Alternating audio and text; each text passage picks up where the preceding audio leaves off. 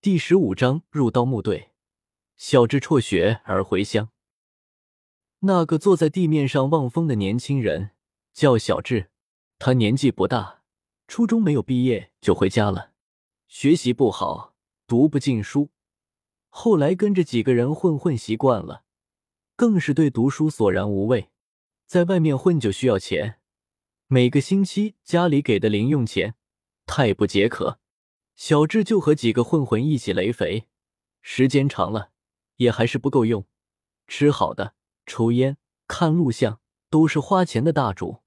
小智索性辍学，他父母含泪劝他，他坚决的很，还说：“爸爸妈妈，你们放心，是我自己不读书的，和你们无关。我对自己负责，永远不会记恨你们。”之所以会有这么一段对白，因为我们那里。很多父母劝孩子不读书的，在他们看来，赚钱、盖房子、娶媳妇才是对孩子最大的负责，因此辍学率很高。一般初中毕业，学生至少减少三分之一。小智辍学后，他父母开着三轮车去学校给他拿铺盖。出来学校大门的时候，被大门十米远不到的一个饭店老板叫住了，说是小智在他家吃饭。赊了两百元的账，说完拿出账本来给看。小智父亲没有说话，直接结了账回去了。小智辍学后去工地上跟着搬砖，一天二十元，累得像一只狗。做了两天，腰酸背痛，走路都东倒西歪。做了一周，浑身散架，整天哈欠连连。做了一个月，小智以为可以领到工资，他说什么也不想做了。领班说，工资要压一个月，所以从第二个月开始发。小智觉得冰桶浇头，又咬牙了一个月，结算了五百二十元工资，逃离了这个他认为不适合他待的地方。回来后，在家做了一段时间，也觉得没意思。小智方知道读书的好处了，便支支吾吾和父亲说还要去读书。父亲当然乐意。学校班主任也乐意。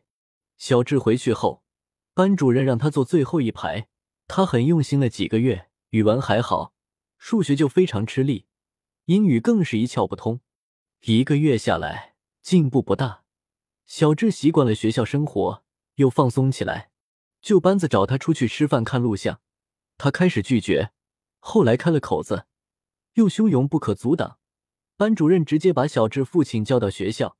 说小智已经迷失了自我，再读不进了。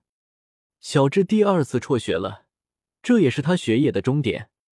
回来过了两年，他也没赚到钱，跟着别人去网网兔子打打野鸡，都是三天打鱼两天晒网，闲时间很多，到处去村里村寨串门，去的最多的就是瘦猴家，因为和瘦猴有亲戚关系，虽然很远。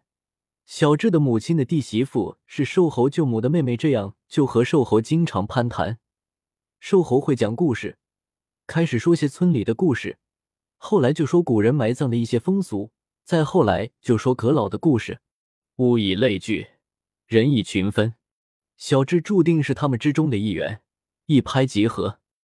十八岁，小智就开始第一次盗墓了。开始的时候。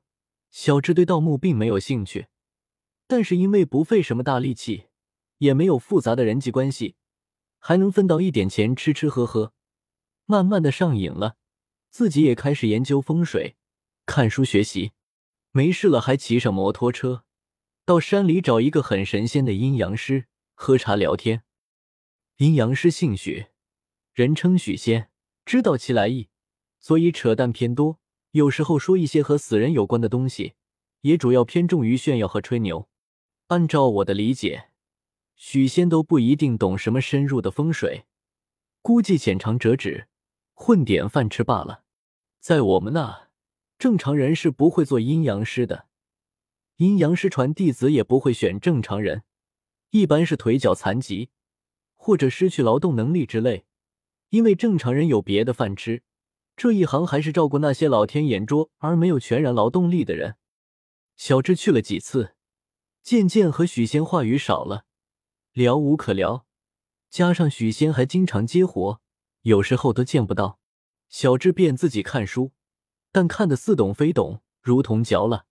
研究很久，连六十四卦都一知半解，便又放弃看书，自己用毛笔歪歪斜斜写了“实践出真知”五个大字，平整好贴在自己床头，当做座右铭。